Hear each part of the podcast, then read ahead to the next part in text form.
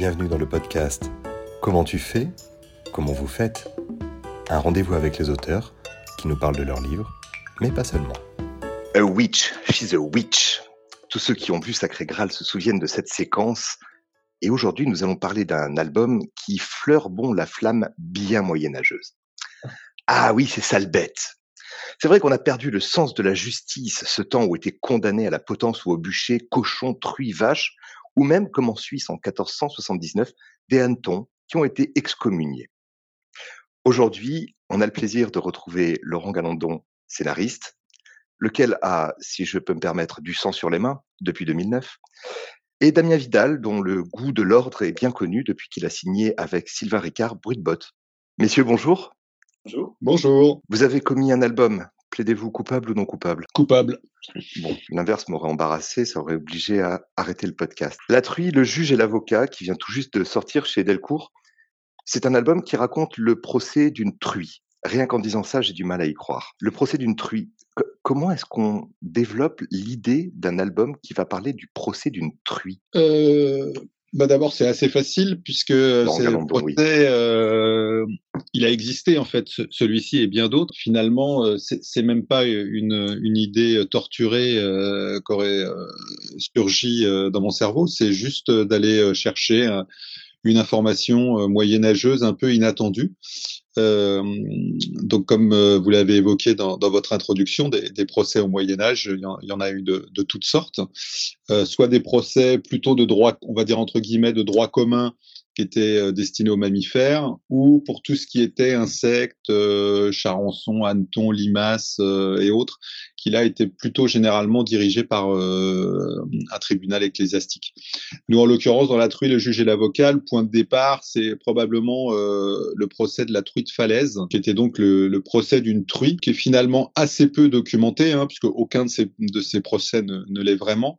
Euh, celui-ci avait euh, un attrait particulier euh, pour, un, pour un scénariste, c'est que lorsque la, la truie est, est menée au bûcher, elle est vêtue d'une robe de femme. Personne ne sait pourquoi la truie est ainsi vêtue, mais en tout cas, ça, ça donnait un petit caractère assez excitant à, à ce procès en particulier.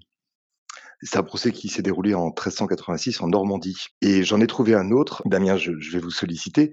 il existe une gravure euh, d'un procès qui, lui, s'est déroulé à Savigny, en Bourgogne. Alors on sait que le territoire est peut-être plus clément avec les escargots qu'avec les truies, mais il existe une gravure de 1457 dont la ressemblance avec la couverture de l'album est extraordinaire. Est-ce que vous aviez pris connaissance? Est-ce que vous avez fait des recherches pour aborder ce sujet, Damien? Alors oui, sur la gravure, oui, il y a, même dans les, pages, il y a une référence explicite pour ceux qui connaissent euh, cette gravure-là. Effectivement, il y a une sorte de clin d'œil euh, à cette, euh, cette image-là, mais bon, effectivement, j'ai essayé aussi de, de trouver des sources iconographiques et elles sont rares quand même. il y a, évidemment, quand on, on, recherche des images sur la question des, des jugements d'animaux, on retombe un peu toujours sur les mêmes images, mais effectivement, il y a un petit clin d'œil une référence un, peu voilée à, ces gravures-là. Il y a une chose intéressante, une étude qui date de janvier dernier indique que l'analyse du génome des cochons montre que l'on a plus de 95% d'ADN commun, nous humains, avec ces bêtes. Aborder le procès d'une truie euh, dans ces conditions-là, je ne sais pas si vous aviez cet élément à l'esprit, mais au terme de l'album ou même durant sa préparation, qu'est-ce que ces procès dirigés contre des animaux disent de nous humains à cette époque euh, médiévale ou moyenâgeuse, tout dépend. Bah, je crois que le, en fin d'histoire, euh, sans spoiler, je crois que l'avocat euh, de mémoire a une, a une tirade lorsque le, le porcher l'interroge. en fait, le, le, le, traitement des animaux au Moyen Âge mais probablement euh, qu'on pourrait s'interroger même sur le traitement des animaux euh, de manière contemporaine, euh, renvoie un peu à, la, nature humaine. Et quand je crois l'avocat lui dit, tant que les hommes traiteront les animaux de la manière dont ils les traitent, le monde n'évoluera pas dans le bon sens. Donc, je vais tout de suite faire une aparté en disant que, parce que quand je fais cet aparté, c'est parce que parfois on a tendance à qualifier mes livres en, les mettant dans des cases. Alors euh, sur la tuerie, c'est un livre vegan. Donc là, ce n'est pas un livre animaliste. Je tiens à insister sur, sur cet aspect-là. C'est une histoire euh, de fiction, euh, voilà. Mais je, je, pense qu'il y a quelque chose de cette nature-là, c'est-à-dire que le traitement des, animaux doit nous, la manière dont on traite les animaux et dont on les traitait au Moyen Âge, doit nous interroger sur notre posture supérieure à l'égard des autres êtres vivants. Mais que l'on le traite de manière scénaristique, enfin, dans le binôme que vous composez, euh, un, binôme que j'ai eu le sentiment de retrouver à plusieurs moments dans le livre. Alors là, gâchez-moi le suspense. Il y a une oie et un coq qui interviennent de manière régulière et qui commentent véritablement avec une certaine distance, il n'y a pas d'implication, mais régulièrement ils reviennent dans l'album pour commenter ce qui se passe. C'est un peu de vous deux, j'imagine. Alors je vais d'abord répondre, puis ensuite je vais laisser Damien euh, développer. Euh, moi, initialement, j'avais proposé deux oies. Donc ensuite, Damien a proposé de faire une noix, un coq. Donc je vais lui laisser euh, développer et expliquer le choix. je suis parti sur une noix et un coq parce que je trouvais que c'était un couple plus rigolo et plus, un peu plus bancal. Et puis ça me permettait aussi euh, de, de, pouvoir plus facilement caser les cases, enfin les buts plutôt, en ayant un personnage plutôt grand et un autre euh, plus petit. Mais enfin, c'était c'est l'idée de, de, constituer un, un, couple euh, un peu curieux. Euh, L'alliance de la carpe et du lapin, en quelque sorte. Voilà, ouais. Après, il n'y a pas que le, le, le, coq et, et Loi qui commentent, il y a aussi des, des personnages dans la foule. Et ça, c'est une chose, moi, qui m'avait bien plus quand euh, Laurent m'a présenté le, projet. Euh, il y a même de l'autodérision. On voit des, des, dans la foule des personnages qui disent ah bah ça, ça ferait une, une drôle d'histoire ou celle-là, elle est un peu. Précisément. Euh, cette intervention à la fin. Il y a, des, des, commentaires comme ça qui sont faits en, en, off, pas en off, mais par différentes voix et, et, souvent sur le mode de l'autodérision une touche que je trouvais marrante aussi. Des, des petits clins d'œil que vous faites au lecteur, mais, mais qui sont des moyens pour vous d'intervenir dans le récit? Oui, c'était, c'était à un moment donné, c'était le, l'idée, c'était un peu de, on, a voulu faire une fable et on espère que cette fable fera euh, sourire euh, par moment. Euh, sachant qu'en même temps, on est sur, quelque, un sujet qui est assez, assez rude, quoi, qui est celui d'un, procès, d'un procès qui, qui transpire l'injustice et euh, les, a priori, une forme de racisme euh, si, si, on, si on pousse le bouchon un, petit peu plus loin. Donc c'est quand même pas forcément des sujets très drôles. Donc c'était aussi comment à un moment donné on injectait euh, dans ce côté absurde qu'est le procès d'un animal et d'une truie en particulier, comment on injectait un peu aussi d'humour. Et euh, ces interventions, alors donc on a le coq, l'oie, on a euh, les badauds euh, divers et variés, et puis on a aussi le, le rat et la, corneille qui, qui, qui interviennent ponctuellement. Ça, ça, permettait de, de d'injecter une espèce de d'humour, de, de conversation de comptoir, si je puis dire, parce que finalement c'est un petit peu ça, c'est c'est des grandes théories euh, euh, qu'on peut avoir euh, après quelques quelques pastis ou bières de trop euh, sur le zinc d'un bistrot. Mais en même temps, le café du commerce. Le café, le café du commerce, mais comment ces, ces petites phrases qui peuvent paraître être anodines peuvent prendre du sens et des fois avoir une, amplitude beaucoup plus grande qu'elles n'en ont l'air. Je, je, rebondis, page 83, on, s'approche de la fin du récit.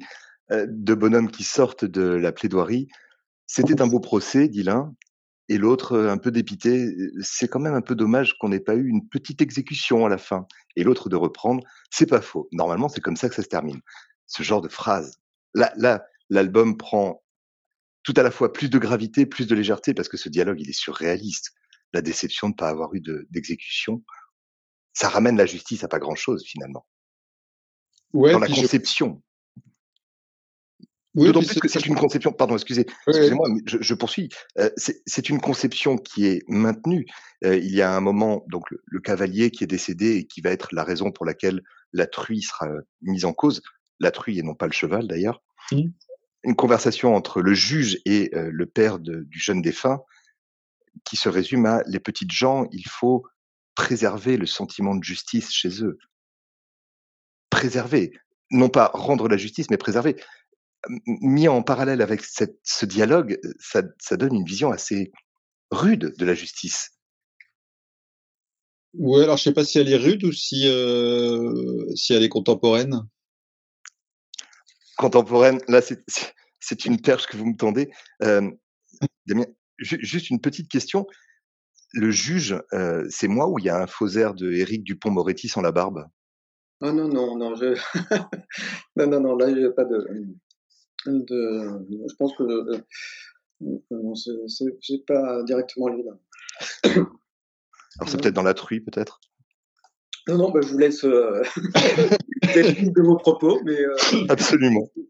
Non, mais par, pour rebondir effectivement sur, le, sur, la, sur, la, conversation, effectivement, on peut retrouver sans arrêt des liens avec euh, notre époque contemporaine, mais euh, sur le, la question des brefs de comptoir, et, euh, l'idée d'introduire de, l'humour, c'est aussi, je pense, l'idée de, de se dire que c'est pas un livre à thèse, quoi, et que donc aussitôt on, on, introduit euh, une touche décalée, enfin une touche d'humour et, pour désamorcer euh, l'idée que ça pourrait être euh, un livre à thèse sur sur la justice, même si effectivement il y a plein d'allusions à notre époque sur la question des violences policières, sur la violence des faites, des faites aux femmes.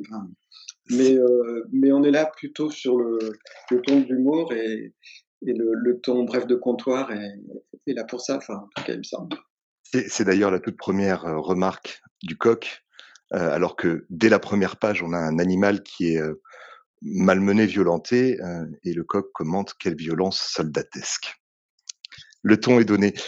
Il n'y a pas de, c'est pas un album à thèse, mais vous avez parlé, Laurent, de fable, fable animalière. Le, le titre lui-même pourrait être sorti d'une des fables de La Fontaine, finalement. On est vraiment là-dedans, avec cette nuance que les hommes et les animaux, en tout cas un homme converse avec euh, une corneille. Et c'est cette seconde étape à aborder dans le, récit. Il va y avoir un, bonhomme qui, au départ, est un mendiant, qui, en remonte à deux bourgeois en, en les mettant plus bactères alors qu'ils refusent de lui faire l'aumône. Euh, on va découvrir que ce, type a un passé et, qu'il est en réalité avocat. Il deviendra le défenseur de la truie. L'album raconte aussi cette histoire-là, qui est une forme de rédemption pour lui, de mendiant revenir à son rôle d'avocat, ou alors d'arrivisme. Euh, en fait, euh, pour moi, c'est un peu les deux. Euh, c'était vraiment un peu ça l'idée. C'était que dans ce livre, qui, qui, est assez nouveau dans les dans, dans, dans, ma production d'histoire, euh, j'ai essayé de, de, de, bousculer un petit peu euh, certaines, de, certaines de mes habitudes. Et euh, là, en l'occurrence, l'idée était qu'il n'y ait pas beaucoup d'hommes euh, à, à sortir du lot. Euh, voilà, et d'aller de pousser ça assez loin. Alors évidemment, l'avocat a un petit côté où on pourrait comme ça euh, euh finalement euh, avoir ce qu'on appelle un peu le phénomène d'identification parce que c'est lui qui qui prend l'histoire en main, qui qui se soulève contre l'injustice. Mais en fait, je ne sais pas s'il s'agit de rédemption plus que de plus que d'ego, plus que alors j'irai pas jusqu'à l'arrivisme, mais euh, plus ce besoin d'exister. Euh, D'ailleurs, à nouveau, là, il y a un dialogue où à un moment donné, la Corneille dit que euh, si elle n'arrive pas à, le convaincre, si le cœur ne le fait, si c'est pas le cœur qui le, cet homme a du cœur, cet homme a du cœur, mais c'est euh, si jamais le cœur ne fonctionne pas, euh, le l'ego, alors c'est pas l'ego, l'orgueil, l'orgueil, voilà, l'orgueil euh, fera le fera le fera l'affaire. Voilà, donc euh, je pense et, que c'est un, c'est un petit peu ça. Donc il n'y a pas de personnage euh, humain euh, particulièrement sympathique finalement dans cette histoire. Il n'y a pas un pour sauver l'autre. Alors. Je, vais émettre une nuance, permettez-moi, et mais on, va revenir sur ce personnage plus longuement. Euh, vous dites il n'y a pas un homme pour sortir de l'eau. En réalité, il n'y en a pas un du tout, mais il y a une femme. Et elle, elle va être fondamentale. On va y revenir parce que cette transition du personnage passant de mendiant à, reprenant son rôle d'avocat euh, s'opère avec euh, il se taille la barbe, il se lave, ok. Le, côté redevenir humain, euh, ablution, etc. Mais euh, Damien, vous avez, il y a page 32 et 31, deux doubles, enfin une, gigantesque pleine page en réalité, euh, avec une, belle ellipse puisqu'il y a l'envol de la corneille avec laquelle l'avocat discute, il, qui est en fait le seul animal avec lequel il est capable d'échanger, mais il y a dans ce, il y a dans ce dessin quelque chose qui montre un nouveau départ et, la réalisation est absolument splendide. Le, le, découpage est magnifique. On a page de gauche euh, la corneille qui est dans son envol, page de droite un véritable centre, un focus sur elle. Cette double page, comment comment elle se réalise? Elle, elle, a, beaucoup plus de sens euh, que, que simplement l'envol d'un oiseau, quoi. Mais là, pour euh, dire les choses, c'est une idée de, Laurent qui euh, euh, avait parlé de penser à une double page pour, créer un impact, effectivement quelque chose qui, casse le, rythme. et moi, j'en ai rajouté une autre. Alors, pour le coup, c'est plutôt sur la fin. Donc, quand on regarde la, façon dont c'est composé dans les, les premiers cadres de premier et dernier quart de, l'histoire, il y a deux doubles pages qui sont quasi en, quasiment en symétrie. Euh, et euh, donc, euh, mais effectivement, là, l'idée, c'était celle de Laurent de, de, casser le rythme. Bon, après, bon, moi, je, j'étais ravi de faire ça parce que j'aime bien faire des décors et bah, c'est magnifique. J'ai un goût de, pour l'illustration un petit peu pointilleuse et d'aller chercher des, montrer des petits bouts de détails à droite à gauche. Donc, euh, je me suis fait plaisir. Euh, la seconde double page dont vous parlez, c'est 102-103 avec la préparation du bûcher. Voilà, c'est ça. Ouais. Elle est dure. Donc là, on n'est pas en, en, en, vol, quoi, mais on, est dans la foule, mais il y a un grand panoramique. Euh, effectivement, où, en termes de, dialogue, il n'y a pas grand-chose, hein, comme la première double page. Mais c'est une façon d'exposer tout à coup une scène nouvelle qui va arriver, une scène macabre. Hein, Violemment, puisque justement cette euh, truie sera condamnée, euh, spoiler alerte, et habillée, vêtue en femme. Euh, ça, c'est devient grotesque. On plonge dans un grotesque qui est total. Il y a quelque chose de Victor Hugo, le sublime et le grotesque. Et le sublime, c'est justement ce personnage féminin, l'épouse du juge, qui est en fait la seule à garder un peu les pieds sur terre, à garder une once d'humanité. Elle est le dernier marqueur à minima d'une forme d'empathie. Euh, pourquoi et comment avoir introduit ce récit parallèle à celui du jugement de la truie il y avait il y, avait deux niveaux euh, c'est-à-dire qu'en fait il y avait d'une part euh, l'histoire de la robe que j'évoquais au début de, notre entretien c'est-à-dire cette truie la, la, truie de falaise dans ce qui, est, euh, ce qui semble avoir existé quand elle a été conduite au bûcher, elle était vêtue d'une robe. Donc si on n'a pas d'explication euh, historique, euh, dans le cadre de notre fable, euh, c'était intéressant d'en mettre une. Donc comment on amenait cette robe? Cette robe, on, on l'amène via euh, la, la, la, femme du juge, euh, qui est donc celle qui probablement, effectivement, est, est, est probablement la plus humaine ou peut-être la plus proche des animaux, euh, mais aussi parce que finalement, à l'instar de la truie ou euh, dans cette histoire, à l'instar de la truie, elle est victime aussi de, de ce patriarcat complètement délirant qui est celui du Moyen Âge. Mmh. C'est du viol conjugal, hein, pour dire les Oui, c'est du viol conjugal. Voilà, on est complètement dans ce, dans cette image-là, enfin pas plus que dans cette image-là, dans, dans, ce, dans ce registre-là. Euh, et donc, du coup, voilà, elle est euh, finalement, elle, elle va s'identifier euh, peut-être plus que n'importe qui d'autre à la truie. Mmh. Et c'est là que ce n'est pas un album à thèse, mais qu'il y a bien une morale. Après, sur, ce point-là, c'est vrai que c'est euh, affreux, salé, méchant, euh, mais même la femme du, du juge, elle s'embarrasse pas aussi. Euh, enfin, elle pour œil, dent pour dent. Justice expéditive, on, on, pourrait aussi se dire qu'il y a à redire. Quoi. La, la, la, la fin est hilarante et pourtant extrêmement violente, mais, mais le, le cette dernière séquence clôt l'album de manière spectaculaire. Il y, a, il y a deux personnages sur lesquels je voudrais revenir avec vous, Damien, le procureur et le plaideur. Le procureur va être en charge de défendre la communauté euh, en accusant la truie. Le plaideur, lui, va devoir défendre la truie, mais enfin bon, il la considère comme coupable. Et vous avez créé une antithèse totale de ces deux personnages. Il y en a un, le plaideur, qui est gros et gras comme un verra, si je peux dire, et l'autre qui est sec comme un clou de cercueil. Cette opposition, qu'est-ce qu'elle signifiait pour vous? Oh, ben là aussi, c'est l'idée, euh, comme pour le, le et la truie, hein, l'idée de faire des, couples euh, qui fonctionnent un petit peu par opposition. C'est Laura Léardi, c'est Philopathe et Patachon. Euh, euh, voilà, donc les normes et puis le. Alors c'est aussi l'austérité et la jouissance. C'est l'idée de. En tout cas, ce sont deux guignols quand même dans, la justice. Mais... Euh, Clairement. Et le plaideur sera ridiculisé d'une manière exceptionnelle.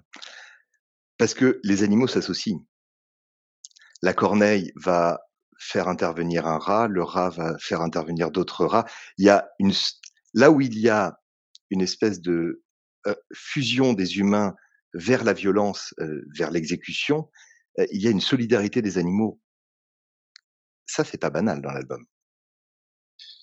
Oui, alors je, je, vais répondre à ça, mais j'avais envie de rajouter un petit truc par rapport à notre notre échange, enfin la partie juste avant, ce qui rendra ce qui rendra le montage plus compliqué, mais c'est qu'en fait c'est ce qui ce qui nous a amusé, je crois, c'est de on a quelque chose qui est de l'ordre de la fable avec un semblant de morale, notamment au moment de l'exécution, euh, avec euh, les, les, propos du juge à l'égard des animaux, etc. Et euh, mais comme euh, on veut pas que ça soit, comme le, le, disait Damien, un livre à thèse ou quelque chose comme ça, un peu qui pourrait avoir un petit caractère un petit peu prétentieux. Je crois qu'on désamorce complètement cet aspect-là en étant euh, sur cette scène finale qu'on ne dévoilera pas là, mais qui elle, pour le coup, a un côté complètement amoral. Euh... J'en crève d'envie, hein, parce que vraiment cette séquence est extraordinaire. Donc du coup, c'était aussi, c'était aussi un petit peu ça, c'est-à-dire de, de, de, de, casser ce, cette idée-là en, ayant cette espèce de retournement euh, qui, jusqu'à l'exécution, on peut être là, on, on, se dit que le, le, spectateur va, enfin le spectateur, le, lecteur va nécessairement être un peu en empathie, euh, touché, etc. Et on, je crois qu'on qu'on qu'on tord finalement un peu ça avec cette, cette scène finale donc voilà, je voulais juste ajouter ça par rapport à, au, propos d'avant. Après, concernant la solidarité des animaux, alors euh, je, pense que euh, parce que c'est un truc qui me travaille depuis un petit moment, euh, donc j'utilisais pas le mot euh, avant, mais comme je travaille dessus en ce moment, je peux l'utiliser. C'est qu'en fait, je, pense qu'il y a chez, les animaux, il y a tout ce phénomène de symbiose euh, qui existent. Euh, alors pas que chez les animaux, mais là en l'occurrence, ça va être euh, notre sujet. C'est comment à un moment donné, chacun participe à l'existence de l'autre et qu'effectivement, du coup, comme il n'y a pas cette course chez les animaux, il n'y a pas cette course au pouvoir, en tout cas pas de manière aussi marquée que chez, les, humains, ou à la domination, etc. Eh ben, il y a ce phénomène naturel d'entraide qui peut qui peut exister. Alors, je, je, vais être tout à fait honnête, là, je le formule de cette manière-là, a posteriori. Hein, euh, J'y ai pas pensé au moment où je faisais le, où on écrivait l'histoire, mais je pense que c'est euh, quelque chose de cet ordre-là qui se passe. Et je trouve que c'est assez intéressant parce qu'effectivement, chez les animaux, il y a une forme de, il y a une forme de solidarité qui existe, qui n'existe pas tant que ça chez les hommes, en tout cas chez les hommes de notre histoire. Mmh. Oui, si les animaux nous démontrent un vivre ensemble là où il y a pour les humains, on se regroupe contre en fait. Mmh. en préparant tout ça, je m'étais dit, on n'a jamais vu de procès mené par des cochons contre des humains. Et en fait, je me suis arrêté vite en me rappelant la ferme des animaux d'Orwell. Mmh. il n'y a pas du tout cette notion politique dans votre album que l'on trouve bien évidemment chez Orwell, mais la ferme des animaux, elle est, elle est pas très loin lorsque vous commencez cette histoire ou vous l'avez en tâche de fond quelque part? Je l'ai relu pendant l'écriture en fait. Ah. Donc, euh, je, l'avais lu, mais il y a euh, il y a bien longtemps. Donc, euh, je, je, me rappelais vaguement de, de l'histoire et, et, je l'ai relu pendant le pendant l'écriture du, du, scénario. comment ça a influencé le, le récit? Honnêtement, je ne saurais pas dire. je crois peut-être d'une manière rebutoire, mais pas qualitativement, parce qu'évidemment, La ferme des animaux est un chef-d'œuvre incontesté et incontestable, mais plus dans l'idée de, d'être moins affirmé sur la dimension politique et d'essayer de continuer à garder cette petite dimension d'humour satirique qu'on a essayé d'inscrire à travers les dialogues, à travers le, les, propositions graphiques de Damien, etc. Voilà, donc je, je voulais qu'on essaye de garder ça. Il y a une page sur laquelle je voudrais qu'on revienne euh, et qu'on s'attarde un peu parce que, à mes yeux, tout l'album euh, ne se résume évidemment pas à cette page, mais tout l'album s'y retrouve. Euh, page 27. Messieurs, ouvrez vos manuels. Laurent a soudain un doute. de, quoi il nous parle Je pas sous la main. Donc, la page 27, la page 27, c'est une séquence dans les geôles Mmh en quatre cases, euh, qui commence par un des détenus qui est maigre comme pas permis. Il y a ce fameux procureur qui est là pour euh, interroger la truie. Et on, a une séquence qui est terrible. C'est un interrogatoire euh, digne des méthodes de torture des pires qu'on peut imaginer.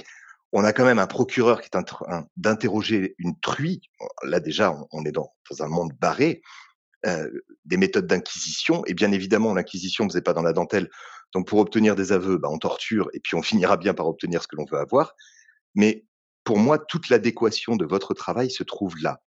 Euh, un dialogue surréaliste, des couleurs et un dessin qui sont... Le, dessin n'est pas réaliste. Euh, il, tend vers quelque chose qui, là, en plus, est, est enrichi par une couleur qui est oppressante. Et le bourreau qui aide le procureur va dire en dernière case à la truie, désolé ma grosse. Déjà, ça c'est terrible. Et il ajoute, il n'y a rien de personnel. Il vient de la torturer pour obtenir des aveux. Cette séquence, pour moi, elle est magique. Alors, je vous demanderai de vous y attarder pour me faire plaisir, mais si c'est pas celle qui vous a plus marqué, tant pis pour moi. En revanche, racontez-moi. Cette page-là, plus personne ne s'en souvient en fait. Si, si, si, si, je, voulais laisser la, parole à Damien. Euh. Euh, non, non, mais, euh, Commençons par le travail graphique, effectivement, parce que bah, c'est, ça va très très vite. Et vous nous mettez dans l'ambiance tout de suite avec ce, détenu accroché au barreau, rachidique, on lui voit les côtes, c'est une horreur. Mais on est dans l'ambiance. Alors bah, là, bon, l'idée c'était de, de, dire qu'il y a une violence insoutenable, ce qui est insoutenable, on ne peut pas le montrer. Donc euh, finalement, la, torture elle-même, on ne la voit pas. Elle est, hors champ. Elle est exprimée euh, par le cri et puis par euh, effectivement plutôt la, vision qu'en a le, détenu qui assiste à, à, cette scène. Mais en réalité, bon, une banalité, mais l'idée c'est de se dire que c'est une façon de, de, rendre les choses encore plus atroces euh, en les suggérant qu'en démontrant vraiment que la, la violence de la, de la torture est, pas montrée. Euh, après sur les couleurs, bah, alors ça c'est un travail que j'ai fait sur euh, un petit peu tout l'album. J'ai essayé de, de séquencer avec des harmonies colorées très tranchées. Et euh, donc à chaque fois, sur chaque séquence, euh, alors c'est un peu moins vrai sur la, la scène de, toute la partie du procès, mais quand il y a des, des séquences qui sont euh, euh distinctes les unes des autres, je les ai euh, pensées aussi en harmonie colorée, euh, en, en, définissant 4-5 couleurs pour. et là, en fait, c'est effectivement une page qui qui est très distincte de la précédente et de la suivante par, par la couleur. ah, par, l'expression du faciès, c'est le hors-champ, et effectivement, ce prisonnier, on, est dans la tragédie grecque, en fait. L'horreur ne doit pas être montrée, elle doit être suggérée. Le visage de ce prisonnier, enfin, on n'arrive même pas à comprendre ce qu'il ressent. Ses yeux expriment horreur, terreur, euh, il, est, il est effaré, impuissant. Enfin, ce regard, ce regard est terrible. Oui. Bon, après, on est aussi un peu dans la caricature. Hein, donc, euh, oh, quand même. Bon, caricature, pour, pourquoi caricature alors? Ben, Caricature euh, dans, dans le sens où, les, où tout est un peu outré. Je... Ouais, enfin, je, la, bon, effectivement. La troisième case, on a le bourreau avec son, avec son glaive dont, dont on imagine qu'il sort du, d'espèce de feu, donc la, la, la, truie a été brûlée à vivre. C'est même pour le Moyen Âge, je pense que c'est assez, assez éprouvant. Je dis caricature parce que bon après j'ai aucune, enfin si ça se trouve les cachots euh, médiévaux euh, étaient euh, à peu près ressemblaient à ça, mais euh, c'est-à-dire que j'ai rajouté des en arrière-plan toute une série d'instruments de, torture. Il, y a un, il, y a un, vrai catalogue derrière. De, catalogue Ikea, oui. oui catalogue Ikea d'instruments de, torture. Euh, bon, c'est en ce sens-là que, que parle de, mais bon, la violence est forcément caricaturale. enfin, on est dans le trans plutôt. dernier élément, ce, prisonnier euh, est dans un cachot, mais le cachot est surélevé. Pour moi, ce détail a eu de l'importance. Ça, avait un sens qu'il soit en hauteur, créer une, une, une plongée contre plongée bah, alors là, euh, je, pense que je dois avoir des, euh, souvenirs de, films euh, sur le Moyen Âge où, il y a ce genre d'image. Dans les, prisons de Piranèse aussi, dans les gravures de, de il y a, il me semble, des, des cages qui sont suspendues là, je, il faudrait que je j'ouvre ma, ma, boîte à images euh, qui est dans mon cerveau. Je ne pourrais pas vous dire exactement euh, quelle référence. Là, je pense à Piranèse, mais euh, y a, j'ai plutôt l'impression d'un déjà vu. Peut-être que ce qu'on peut ajouter, c'est qu'en fait, comme on est sur un, un, un, un Moyen Âge un peu indéterminé en termes de période, euh, on, on, a aussi choisi de, de jouer un peu sur les archétypes du Moyen Âge. Donc, euh, et d'une espèce d'iconographie comme ça euh, que tout le monde connaît et euh, auquel tout le monde pourra adhérer. Une sorte d'image d'épinal, en fait. Oui, voilà, une espèce d'image d'épinal du Moyen Âge. Oui, hein. c'est-à-dire que ça, c'est une chose que j'ai pu dire par ailleurs. J'ai participé à un bouquin euh, sur les Carolingiens euh, avec euh, les éditions la découverte et, la revue dessinée. Et là, pour le coup, je me posais des questions de, réalisme, en fait. savoir exactement quelles étaient les tenues, etc. Là, c'est pas du tout le cas. Mon, aspiration au point de vue de, des images, elle est, elle est plutôt sur un Moyen Âge folklorique. Ça m'a pas gêné de, de, de mélanger euh, ce qui est, enfin, de faire des mélanges sur les périodes, mmh euh, et de certainement pas euh, euh, présenter une, une, vision historique du, du Moyen Âge. Là, on, ah oui. oui, c'est plutôt dans, dans, effectivement dans, dans, des références à un imaginaire collectif euh, que à l'idée de, de, de, vraiment être réaliste dans dans ce qui serait une reconstitution historique. On n'est pas, du tout dans la reconstitution fidèle euh, de ce qui serait une période de, l'histoire à tel endroit. Euh, on est plutôt dans l'imaginaire collectif.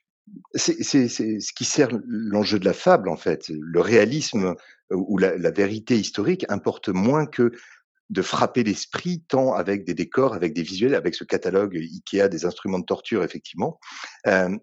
Laurent, juste pour finir là-dessus, c'est peut-être euh, en ce sens-là que dans notre collaboration, euh, euh, Laurent et moi, c'est peut-être là qu'on a, on s'est retrouvé sur vraiment des, terrains nouveaux parce que en ayant travaillé sur l'IP ou le contre-pied de fouet, on était comme soucieux d'être en prise avec le, le réel. Là, beaucoup moins ou même pas du tout. Au contraire, j'ai plutôt l'idée d'essayer de trouver une distance et, par rapport au réel. Et cette distance-là permet de, de, rentrer dans la fable. Mmh. Laurent, sur, sur cette séquence des dialogues d'une concision terrible, ça ira, j'ai ce qu'il me faut, dit le procureur. Alors, on a juste en haute case les hurlements de la truie. Mmh. Et vous concluez le dialogue surréaliste par au suivant. Alors, c'est des, des, déformations. Moi, j'entends des Brel quand, à chaque fois que j'entends cette phrase au suivant, j'ai l'impression d'entendre chanter Brel. Mais c'est vraiment ce travail à la chaîne. On torture à la chaîne, on obtient des aveux à la chaîne et allons-y. Et puis on n'a pas que ça à faire. Euh, et, et, et, on prend la pause à 13 heures pour aller déjeuner. Cette séquence, vous, comment vous l'avez travaillée? Alors, euh, en fait, c'est assez, euh, c'est intéressant la question que vous posez parce qu'en fait, ça, ça, ça, m'interroge, euh, ça m'interroge moi-même. Alors, sur cette planche, je, dirais qu'il y, y, a plusieurs niveaux. Il y a, il y a le niveau purement narratif, c'est-à-dire qu'en fait, on a, on comprend que ce plaideur interroge une truie et que le résultat de, de son interrogatoire, c'est gris, voilà. Euh, ce qui est quand même assez succinct en termes de, de, de, de oui, voilà, vous faites mieux que moi, d'informations. Mais c'est aussi quelque chose qui va favoriser un, un, rebondissement un petit peu plus tard.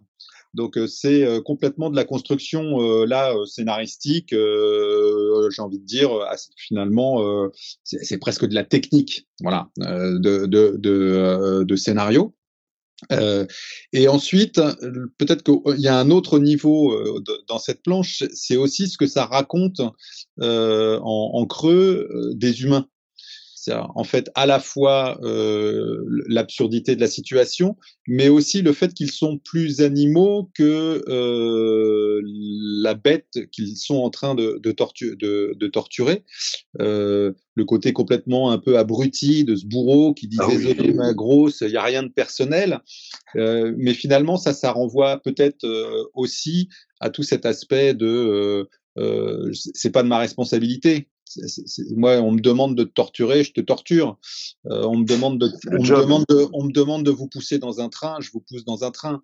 Il euh, y, a ce, il y a ce côté-là à un moment donné de la lâcheté humaine qui, euh, qui se plie au pouvoir. voilà. Donc il y a ça. Et puis le, ce, ce, ce haut suivant qui est effectivement ce, ce côté presque un peu, comment dire, ouais, sadique de cette histoire. C'est-à-dire qu'en fait, on, on, est dans cette espèce de... C'est quelque chose de courant, de normal.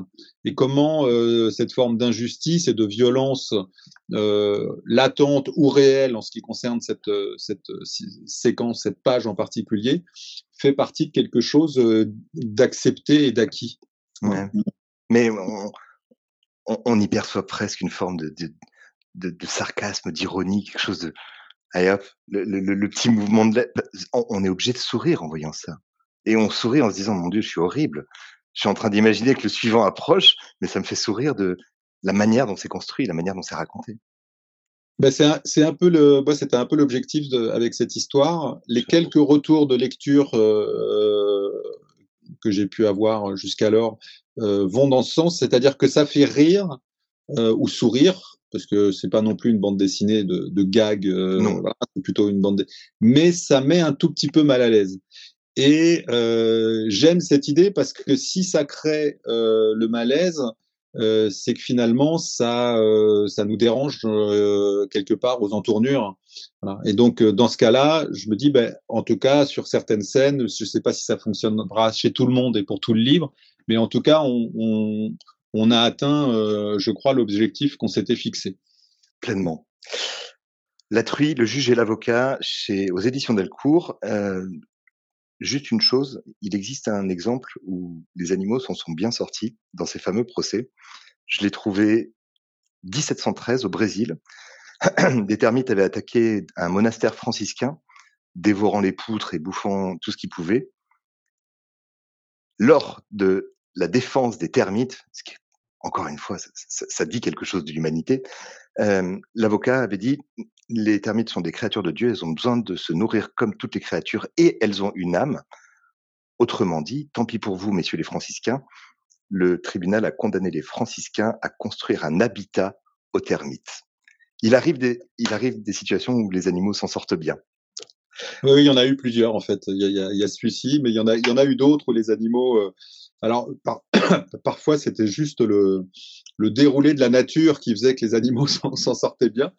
Mais euh, le coup du coq, euh, je crois qu'il y a un moment donné, l'avocat évoque le, le, coq qui devait être condamné parce qu'il chantait plutôt. voilà.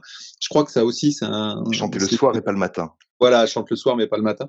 De mémoire, il me semble que c'est aussi un cas de, de victoire d'un avocat euh, défendant un coq.